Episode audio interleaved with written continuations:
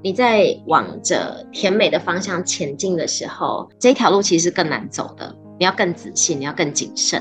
欢迎收听《失败好滋味》，我是 Rico，我是贝大小姐。救命啊！这莲蓬头水太大了，到底是洗澡还是洗车啊？冲得我好痛，快点来救哦！哇，你只要拿个十元的硬币，把水槽下面那个开关关小一点，不就好了吗？走开啦，我来弄。对啊，在我们办公室，女人当男人用，男人当然当女人用啊。哎啊，这个送来的书架是怎么组啊？这个说明书我有阅读障碍，看不懂，这给你弄。就放下，你走开，我自己弄，烦死了。啊，你什么都会啊，连说明书都看得懂就会弄啊，不交给你，交给谁？能者多劳喽。嗯，我真的会的不多，就比你多那么一点点就够了。那你告诉我，你到底会什么？嗯，我会。欧洛你啊，我会赞美你啊，就像我们朋友华夏移民顾问有限公司的总经理 Kiki 一样，他也是有一个很好的伙伴哦。我们欢迎 Kiki。Hello，Rico 好，小贝好，大家好，我是 Kiki。是不是？你很同意我吧？你是不是有一个很赞的老公，然后可以跟他并肩作战，一起开律师楼，一起创业，美好的不得了，对不对？离婚了耶！你 也太夸张了，不是好端端的吗？大家都羡慕的神仙工作伴侣。是啊，我们曾经有非常美好的一段关系。以前我们周末啊，一到五就是他很认真工作嘛，然后礼拜二、礼拜天呐、啊，我们礼拜六都还会一起去办公室，然后他写他的诉讼案啊，那我就写我自己的合约，或是看看就是这礼拜要追踪一些什么客户。那我们后礼拜六呢，都会工作到晚上十二点多，然后就回家。然后隔天呢，我们就睡到大概中午起床，睡到自然醒。然后可能下午就去喝咖啡啊，走一走啊。然后晚上继续讨论一下有没有什么有趣的案子可以做啊，继续讨论一下客户的状况，或是分享一下就是这礼拜我们各自发生一些客户的一些小细节，这样。这么美好的伴侣到哪里找啊？你干嘛丢掉？而且我跟你说，我们那时候还有曾经就讲说，等我们的就是事务所发展的更稳定啊，然后他就说，哎，等十年到了，我们要一起重办婚礼哦。我还跟他说，哎，等那事务所我们在更稳定的时候，我在一楼开一个咖啡厅。哦，那就客人就在一楼喝咖啡，那小孩写功课，对啊，然后等你下班之后，我们再一起回家。对啊，我们曾经非常的美好哎。梦后来碎掉的裂痕出现在哪里啊？我觉得我们两个的价值观差异太大。骗人！你们刚刚合作无间，对不对？还谈到半夜，价值观如果差太大，就是吵到半夜。所以我觉得这真的是一个最大最大的一个人生关卡。就我的人生关卡，我觉得我遇到好几次这样的事情。我们很多伙伴，包含我的另外一半，我前夫，我觉得大家很努力、很打拼的时候，大家都可以目标一致的一起前进。可是等到有真的利益发生的时候，你却发现那个时候才是真的考验每一个人真正的心性的时候。赚钱的时候就很多报章杂志，有人要养小三啦，存私房钱啦，哈、哦。然后呢，对于买房子还是先买车，还是先买衣服，有了不一样的概念。那你们呢？我们那时候呢，因为要先讲回，就是那时候我们有共同事务所，那时候我那时候开了一个新的案子，是做移民，做的身份规划。然后呢，那时候反送中一开始的时候，哎，突然爆大量哦。爆大量的客人，那一个月可能好几十个客人，就像汹涌般的潮水这样子，不断的涌过来。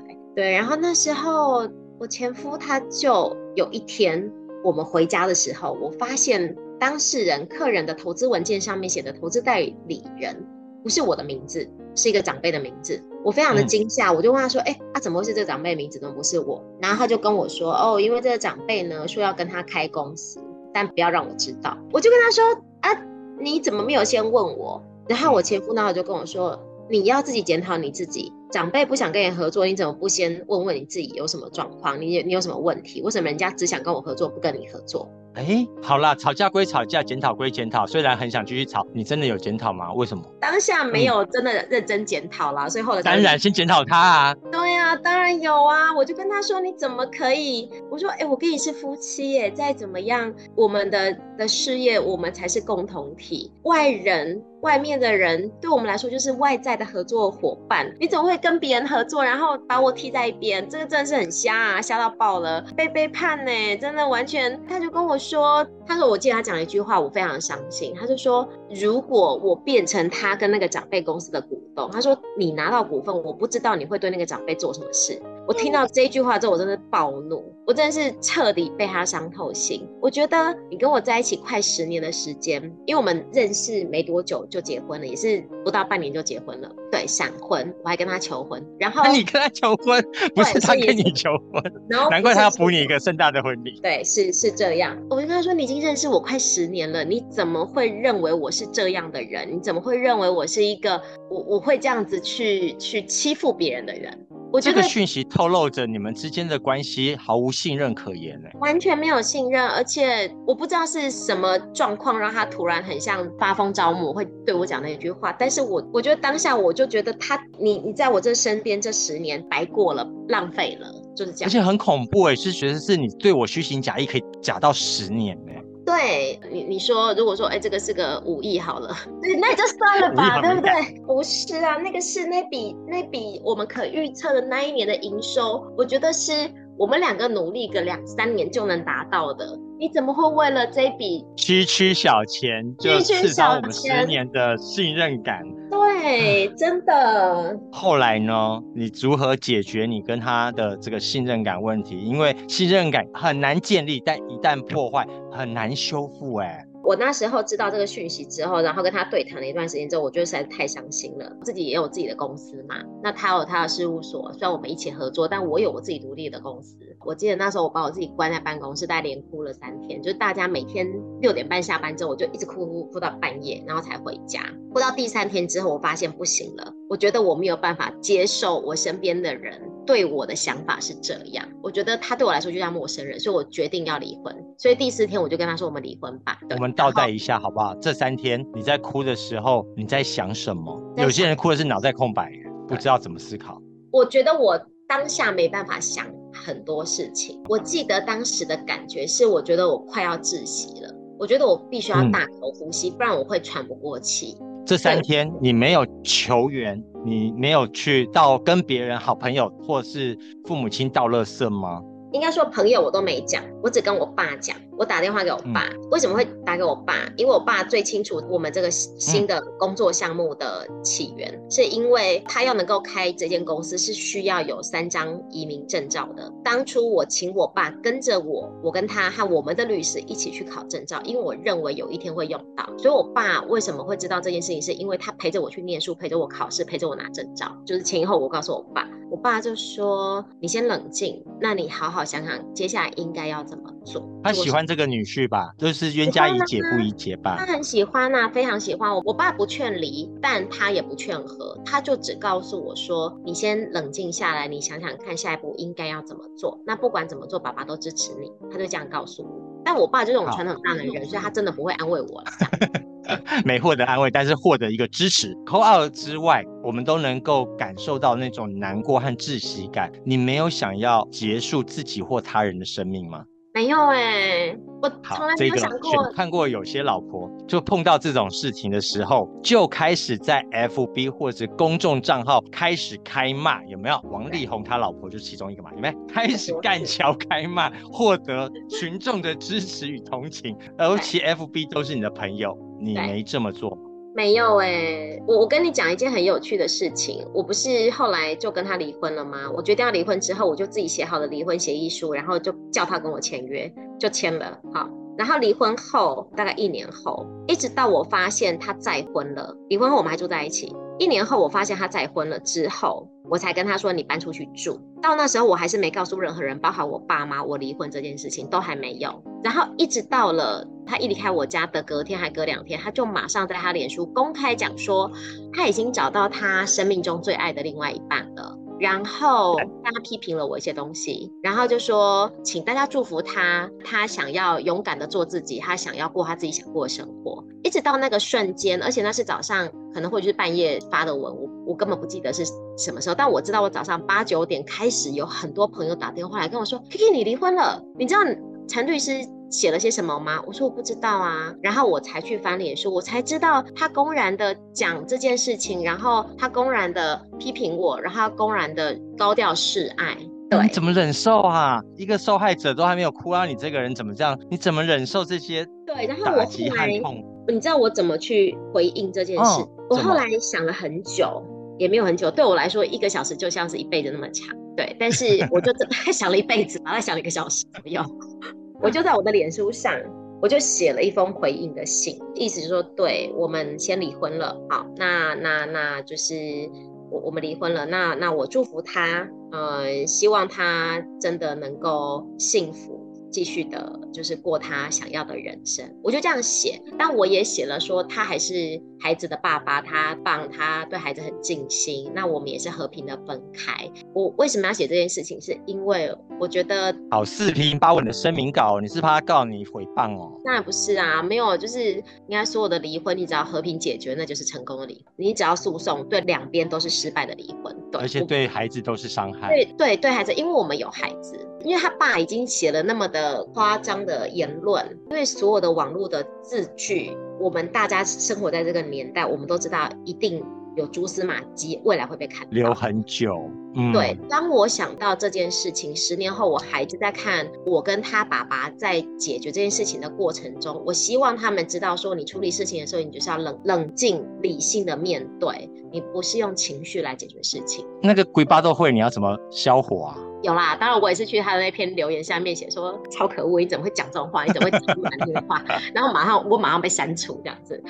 就是理智之外，还是有情绪的嘛？那有啊，而且我每天掉泪耶，我每天半夜就是。掉泪睡着，然后我我没有想过要结束生命，但我有动过念头，就是天哪，我好不想看到明天的太阳。如果我就在睡梦中走了，那也不错。到底怎么解决你的情绪问题啊？还是狂做运动、狂做家事，把自己逼疯？我每天掉泪啊，我真的大概有两个月吧，我真的睡前，我孩子，我两个哥哥都在我身边睡觉，他们他们都跟我一起睡，他们睡着之后，我就开始狂掉泪，我可能可以掉个三四个小时，然后一想到就悲从中来。我那时候终于。知道什么叫做你要大声的放声大哭？为什么有些人他譬如说好长辈过世的时候，哎，你为什么会放声大哭？就是或是为什么有人会嚎啕大哭？我到那个时刻我才知道什么叫做嚎啕大哭，就是我如果没有哭那么大声，我没有办法舒压我的情绪，心会很绞痛。是啊，这些都过去之后，而且你既然这么大的事件，你哭三天就好了，当然后面还有涓涓的细流要哭两个月，在这个过程当中，他做错什么？然后你又做错什么事情？真的的导火线其实是在我觉得他不信任我，然后先跟别人开了公司。我觉得这件事，你怎么做到让人家这么不信任？这不可能啊！对，所以我后来好好反省我自己。我我觉得我的脑袋有点有点奇怪，就是我我我我会很执着做我自己想做的事情。所以对他来说，我其实我个性是很执着的。对，我不容易生气，但我很执着。我做我想做的事情，但我可能没有跟他及时的沟通。我们当下对对方的不满，然后你就冲了，因为你当下就很专注在你手边的那个事业要怎么样冲破目前的逆境，然后要怎么样解决你手边快要着火的事情。而且我觉得我我不会退让，意思就是说当。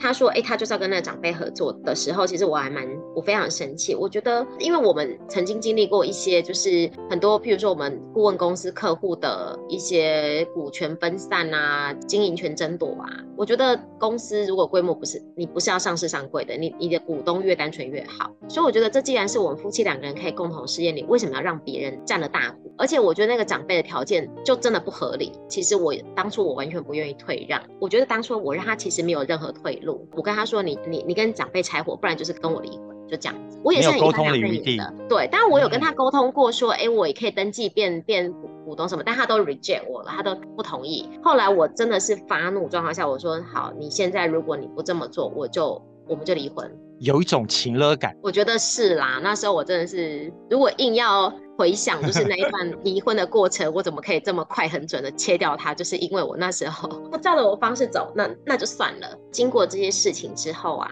我我觉得我跟我前夫最大的问题是我们并没有定时的去关心对方，解决现在的每一件问题。我们两个脾气都好，但是我们没有吵架，脾气好不代表没有问题发生。那我觉得这件事情是来自于我们并没有真的很仔细的观察对方的需求，定时定期的让身边的人知道我们是关心他的，我们是爱他的。你刚刚说你们一起工作，周末到晚上，然后长时间相处，隔天还可以喝咖啡聊一些事业。这中间这么长的沟通时间，这么棒的一个气氛环境，都没有把彼此的一些小心结拿出来聊聊吗？我觉得我们两个很不擅长聊彼此生气的部分。我特别是我自己，嗯，我觉得我是个不容易发怒的人，就是我觉得我脾气好，但我后来才知道，我脾气好不是我没有脾气，是我不知道怎么告诉别人，就是我会生气这件事情。我觉得我前夫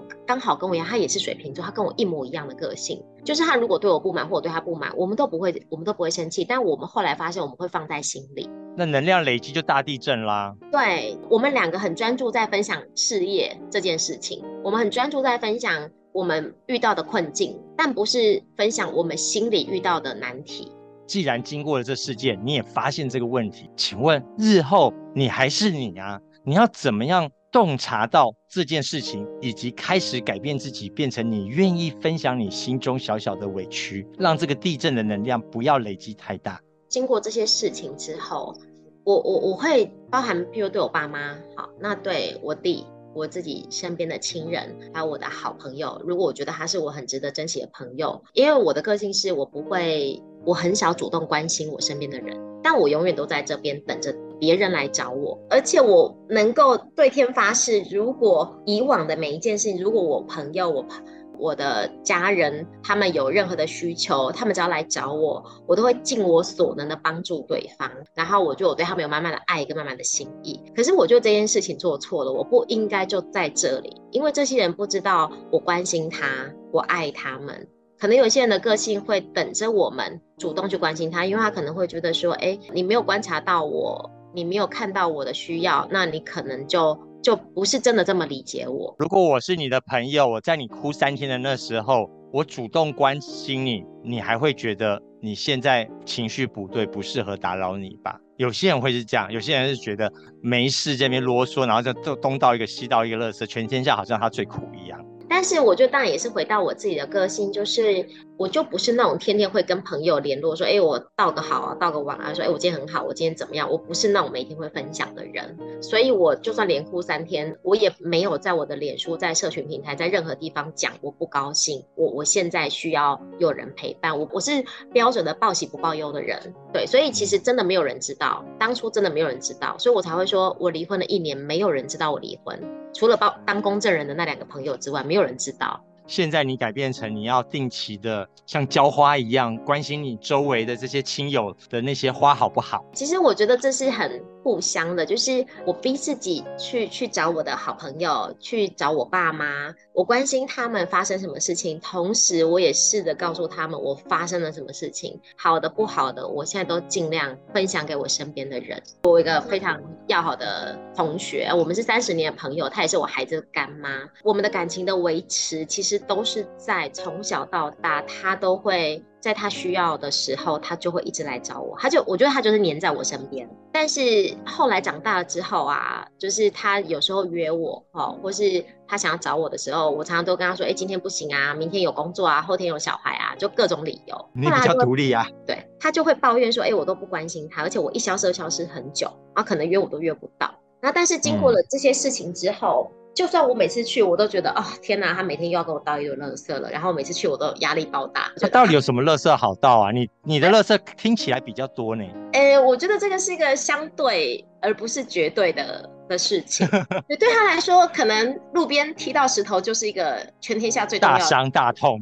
对，但我可能要离婚，我会觉得，哦，好吧，那就这样吧。对，有些人被那个事务机的那个纸刮伤，就会跟你哭三天。就该该这样嘛。对啊，是啊，对啊，或跟同事吵架，就在那边纠结，说我到底要跟他怎么修复关系？对，就大家的标准不同。但是经过这件事情之后，我我会逼自己，我是真的逼自己，就只要我在周末或是呃，譬如礼拜五啊比较轻松一点，确定今天晚上没有什么事情，那孩子可能还在上课的时候，我就会主动打电话给我朋友，好，就跟他说，哎、我去找你，其实没有什么事情，就是去找他半个小时、三十分钟都好。然后关心一下他，让他关心下我自己，这样。他从会抱怨你说不关心啊，都是我主动约你，到你现在改变了，他怎么说？他看见了吗？有，他就跟我说：“好啦，我知道我在你心中还是非常重要的，就是爱是处理。”对，你都这么多事业在忙了，还值得投资这样子的友谊关系？为什么呢？这种关系很像是我跟我前夫一样，我觉得他，我跟我朋友关系很像是弥补我当初跟我前夫最不足的，就是。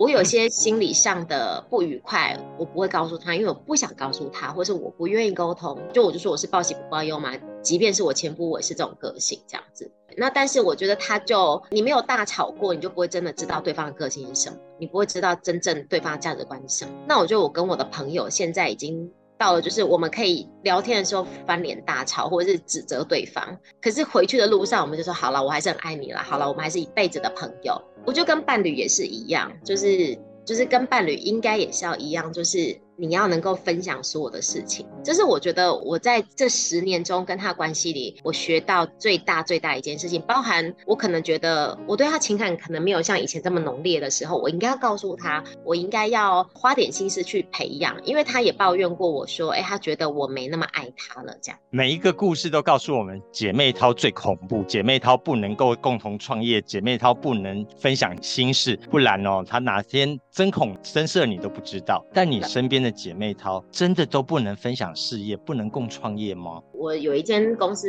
是做有机食品行销的啊，那现在就是持平稳定这样子。跟我一起工作的一个姐妹叫 Alice，那她也是我我们家老三的干妈。对我来说，她就像我家人，就像我姐姐一样。我觉得她是我非常能够信任的一个对象。我们一起。经过了非常多公司的起起落落，在疫情的期间，我们我们两个就是被客人骂到哭啊，被那个宅配的那个司机弄到真的很抓狂，因为整个东西都烂掉什么的。我们就经过了非常多起起落落，但我们有接到非常棒的案子，然后拿到很多采访什么的，非常多各种美好的事情跟不好的事情。我觉得我们两个在这过程中，我们都一起度过了。他还告诉我在疫情期间就是业绩不好的时候，他直接跟我说，因为。他是大主管，他在公司挂大主管，所以当然薪水可能比较对其他人来说比较高一点。他就直接跟我说，他的那个薪水减半。好，那如果业绩恢复了，或是按业绩，他再来抽成。对，所以我觉得，那如果是一般员工，他就可能就是说，哎，那我继续领。那如果说不行的话，我就我就被辞退。那那我还可以拿失业救助金嘛？可他没有。对，所以我觉得，嗯，那你为什么这么好的姐妹没有给他股份，一起持股啊？因为我觉得。每一件事情都要有它的规矩跟它的制度存在，就像我跟我前夫一样，是我们能够共享福，但我们能够共患难，但是我们没有能够共享。那我觉得你跟你身边人也是一样，就是你要有制度，你要有制度维持你们的关系。就像我，我到我姐妹家，就算我跟她再要好，我也不会像我在我家一样，我可能把鞋子偷偷穿进去，然后拿个东西要冲出来，不会。我到她家，我一定要在门口脱了鞋子才进去。那我觉得公司一样。你有了嗯、呃、股份的羁绊之后，其实你有很多事情是未来你很难去理清的。有些人这种好的时候哈，什么都没有关系啦，就没有那个自律和规矩，甚至还有一些互相结拜的兄弟，把私章什么什么都交给另外一个人，就发现全部掏空嘛。在这个状况之下，你还是能够。恪守自己的本分，以及互相尊重，没有说好的时候啊，全部都好；不好的时候，通通都怪对方。在这个关系里面，你觉得你做了什么样的最大的经营？我觉得我自己做最好的一个地方是这样，就是当然公司有好有不好，好的时候当然就是分奖金，这很简单嘛，对不对？可是不好的时候，我从来应该说也不能说不好的时候，我从来没有给他们任何业绩压力，从来没有，我没有要求他们 KPI。我都告诉他们，就是再难过的时候，就是公司业绩再差、再难过的时候，所有的，比如说资金借贷，或者说所有的的营收，或是我的的状况，都我一个人会负责。我都跟他们说，你们就好好的在我身边，我一定会尽我全力照顾你们一辈子。因为这个个性，承受了所有的压力耶。资金压力、环境压力，你一个人独自承受。是，而且在疫情那个时间，我还大着肚子怀老三的，他们都看着我被客人骂，他们都看着我每天工作十二三个小时，就为了公司的营运在冲刺。而且我从来也不会对他们发脾气或发怒，即便业绩很差的状况下，我从来没有这样子过。我觉得也是因为这样，所以他们也把我当他们的家人，然后愿意一直支持我。鼎力相助，因为看见你先这么努力了，看见你自己都不迁怒于人，自己都努力了，别人怎么能够不帮助你？后来你又创造了什么样的事业呢？我在反送中那个时间，但再讲回我前夫那边，他他先跟那个长辈开了公司嘛，那时候我也很伤心。后来一怒之下，我自己也开了一间公司，但是确实是因为那个时候业务量太多了，好，所以我也自己开了自己属于自己的移民公司。带我入行的有两个非常重要的人，一个是全球最大的移民公司的香港大主管，因为这么多年看到我工作的一些反应跟一些回馈，对，那他就问我说，我要不要跟他们公司配合？对，那当然很棒，因为我的公司能够跟全球最大的公司合作，变成合伙公司，对我来说肯定是有大加分。这个是带我入行的姐姐。他带你入行之后，他有没有给你一些艰难的任务来看，来挑战你？来确定你是不是跟他能够长期合作的人。其实没有哎、很有趣。就是一开始前几年，我们根本都没有什么真正的工作关系，因为台湾市场对他们太小了，而且台湾的客人可能当初都想拿海台湾身份。那他们港澳最多来台湾的，他们又不做港澳到台湾这个项目，所以其实真正在我最需要业务开发的。扩展的时候，其实是我自己跑去做所有的业绩，我自己去开发所有的通路，反而不是这个 Jennifer 姐姐，反而是另外一个香港的一个叫 Paco 的哥哥这样子。他本来要跟你合作啊，然后要把亚洲客人给你啊，最后发现你自己要开发自己的业务。那你在跟他的关系当中，你觉得他看上你哪一点？然后你又看上他什么？所以你继续的努力做给他看。我觉得他可能看到我非常执着吧。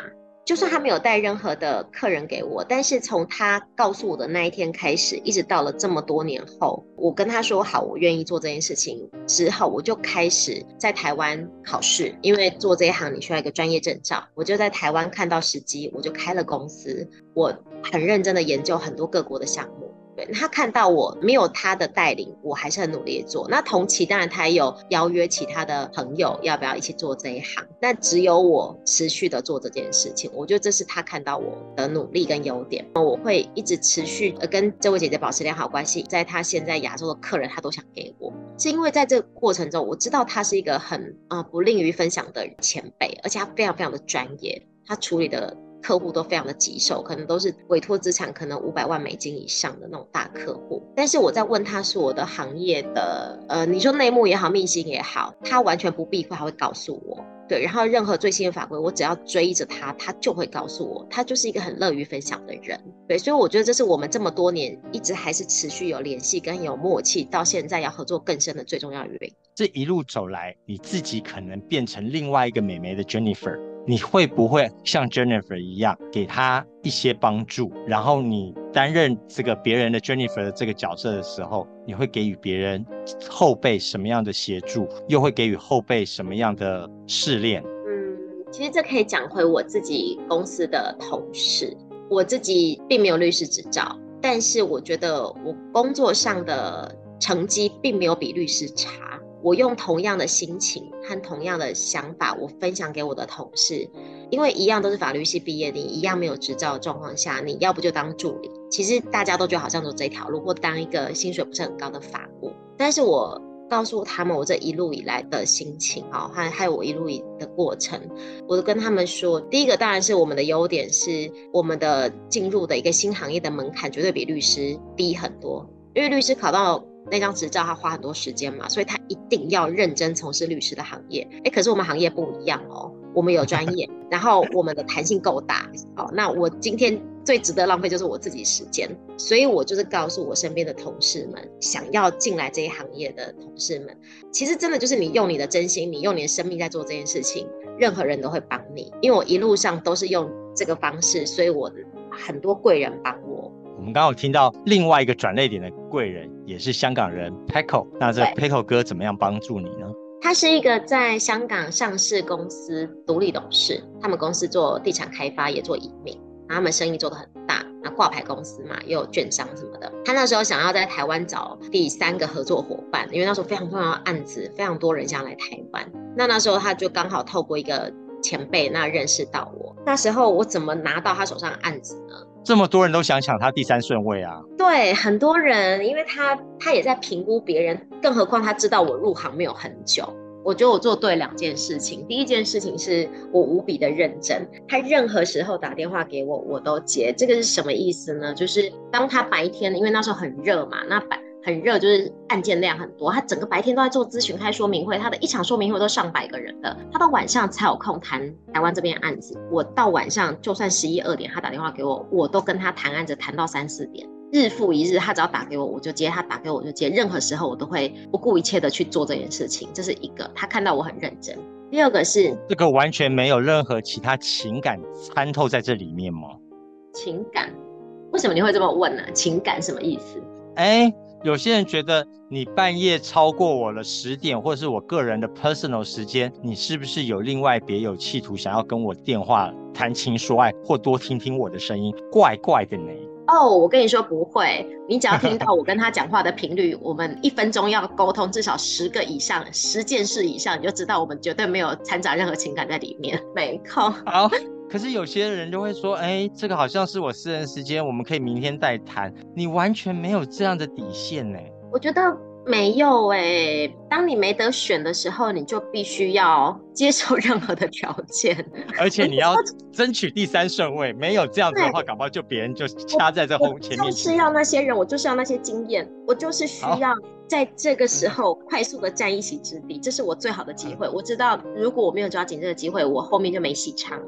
很认真的学生，你付出了这个时间，找到骨折的价钱，跟他合作，第三顺位，最后赢得。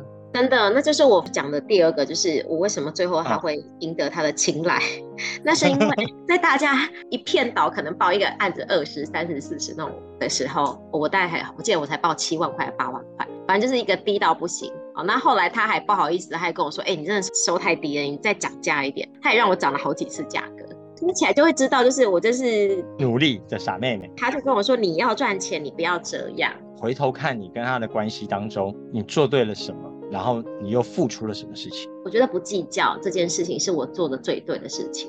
我们做的这种案子是非常全球的国家政策，所以后来很多案子的客人最后跑去其他国家，那这些跑走的客人，我们都收不到尾款，Paco 也收不到尾款，我也是。但是我并没有跟他讲过任何一句说，哎，你是不是要付我一点钱或什么之类，我从来没有过。我觉得，毕竟他承受打击的能力比你强啊。是啦，对啊。当你你你认为对方是你。你的好朋友、你的合作伙伴的时候，我觉得大家就是要同进退。呃，我收不到钱，就代表他也收不到钱，大家都没得赚。但有得赚的时候，大家就一起赚。我觉得就是要共患难，也要能够共享福。这一直是我觉得就是最重要的事情。嗯、我不计较这件事，所以一直到现在，我们两个又陆续开了非常多的国家方案，包含我们台湾第一个开韩国的方案开的最好的公司，也是因为我们又度过了很多的关卡。说到关卡，一定会有一个人生的交叉十字路口，让你向左走和向右走，不知道走哪一条。这时候就需要明智的抉择和智慧。你在跟 Paco 的合作路上，有没有遇到你两难的决定？有，在当初啊，就是非常案件量多到爆炸的时候啊，然后那时候我们每个人手上有几十个案子，那你哪有办法快速消耗？那所以。台湾的策略，大家都是把它打包一起啊，投资一间公司。然后那时候我在台湾有个移民大前辈，哦，他给我一个非常非常好的条件，我差点受到诱惑。然后那时候他就跟我说，哎，他们想要让投资人呢都投一间台湾的某某公司，准备要上柜了。然后因为那间公司的那个关系很好，整各种商界关系很好，那所以长官们都知道，所以这个案子很快就会过。那我那时候很心动，我只要把我手上这群客户再转包给他，按着他们写。事情他们处理，我就收中间差价，我好开心。天上掉下来的礼物在前面，我真的差点被诱惑。应该说，我第二条路是这样，我得做自己的案子，嗯、得从头开始，案子要自己写，然后我要找专业的顾问帮忙，好，然后我要自己开案。哎，你知道十个六百万是多少？六千万。二十个六百万多少？一亿两千万。我们面对这么大的金额，你要全部都扛下来自己做这个案子，哎，那心脏又很大颗哎。所以我那时候犹豫了好一段时间，我到底要跟长辈合作还是我自己做？但后来我研究完法规，我看了国家政策之后，我觉得如果我要对客人负责，我非得要自己做，因为我只有。一条是风平浪静的天堂路，一条是好汉坡。哎，是我们做事还是有一些直觉。我的直觉告诉我说，你要自己做这个案子，不是钱赚的多寡或轻松与否的问题，而是而是你要相信自己的判断，然后你要能够对客户负责。因为在当初，如果你看到当初那个疯狂的申请案件的时候，嗯，我们听到很多后来发现诈骗的。的案件很多，收了钱人跑走的案件，这么大的一笔钱，如果你全部都给你，不要说呢，我觉得很多人都会因为这件事情心动嘛。钱很多的时候，对啊，因为只要当不漏卡就好了，何必要自己努力？对，但是你就要想哦，如果你让你的投资人的钱就一亿多，好或几千万都放在另外一个人的公司。哎，如果真的出了什么事情，我是台湾投资代理人，出了事是我要扛哎，我扛不起这几千上亿的资产的，不是我前那个那个哭三天就行了，要上吊了。对啊，不是的，那就不是三天的问题了。所以也是因为这样，我决定自己做.也因为我做了自己的案子，做太阳能。后来在一年半之后就答案揭晓，前辈们的案子那时候还没有人过，我是唯一一个专案过案的公司。所以前辈们后来还邀请我去跟他们的同事、员工分享为什么我可以过案。我觉得那时候很庆幸我自己不想赚快钱，我不想赚轻松的钱，我宁可什么事都自己来。对，我们看到了一开始你有一个人人称羡的一个夫妻关系，能够一起创业、一起打拼。可是这美好的未来，其实在中间就慢慢的发现有裂痕。回头看看这个裂痕，发现可能是关系上面没有主动关心别人，可能别人在求救的时候你也太忙没有注意到。回头看看自己的亲友关系，看看自己事业的伙伴关系，你有发现，在关系中我们渐渐的能够学习到主动关心别人，能够也展现自己真的投入之后获得别人尊重。我们看到了很多都会失败在某种关系，兄弟之间会破裂，亲兄弟明算账，或者。是很多姐妹她会被陷害，你会给他们什么样的建议？所有的关系里面呢，大家都可以共患难，但是不一定能够共享福。往这个甜美的果实的路往前走，我自己觉得你要够自律，要能够划清好界限，这样你这条路才会比较顺遂。谢谢。学妹，最后我们一起来听范玮琪带来的《最初的梦想》，我们下次见，拜拜。被现实大海下，又怎会懂得要多努力才走得到远方？如果梦想不曾坠落悬崖，千钧一发，又怎会晓得执着的人拥有